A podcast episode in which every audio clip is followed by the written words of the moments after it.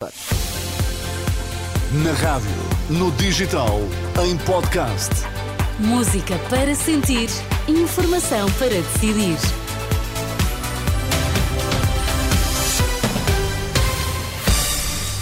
Vamos agora às notícias das duas. Vítor, quais são os temas em destaque?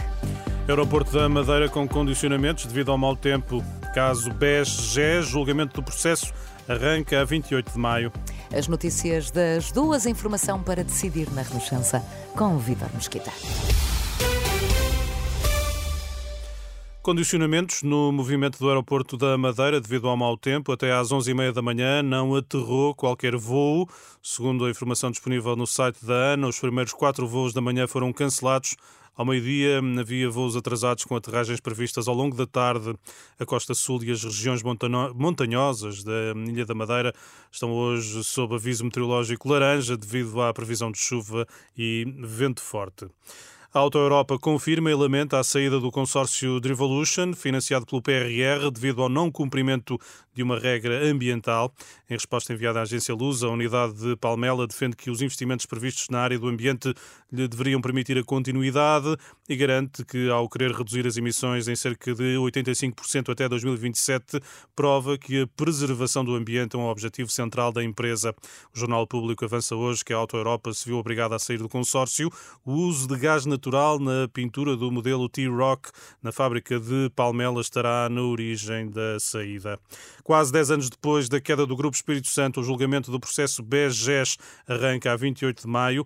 É o que consta de um despacho hum, do Tribunal Judicial de Lisboa, dez meses após a decisão instrutória que determinou o julgamento de Ricardo Salgado e restantes arguídos. O ex-banqueiro começa a responder pela alegada prática de 65 crimes, entre os quais associação criminosa, corrupção ativa, falsificação do documento, burla qualificada e branqueamento. Rui Tavares defende a aposentação antecipada para os professores a par da contagem integral do tempo de serviço. Em entrevista esta manhã à Renascença, o líder do Partido Livre defendeu que o pagamento integral dos 6 anos, 6 meses e 23 dias de tempo congelado deve acontecer de preferência no período de uma legislatura. Revalidar esse contrato significa chegar a acordo com os professores para a contagem integral do tempo de serviço, já rapidamente no início da próxima legislatura, preferivelmente ela deve ser feita numa legislatura e pode estar em cima da mesa uma entrada no tempo de reforma da aposentação mais cedo, uma vez que se trata de uma profissão que todos reconhecemos que tem um desgaste muito acentuado.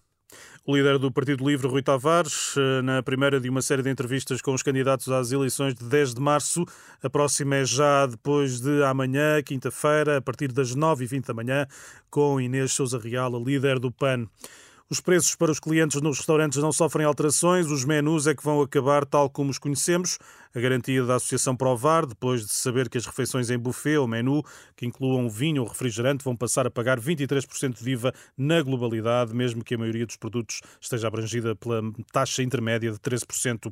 Daniel Serra, da Associação Nacional de Restaurantes, diz que os estabelecimentos vão encontrar formas de contornar a regra e evitar a subida de preços. No fundo, continuarão a ser menus, mas eh, terão que ser, obviamente, discriminados. Não será um menu único, tradicional, porque o empresário terá que fazer aqui, em termos de comunicação, uma comunicação diferente. Portanto, não, é. não significará necessariamente uma subida do preço? Não, porque os empresários não vão correr o risco de colocar o menu a um IVA de 23%. As garantias de Daniel Serra, da Associação Provar. Vitor, encontro marcado para as três? Isso mesmo. Até já.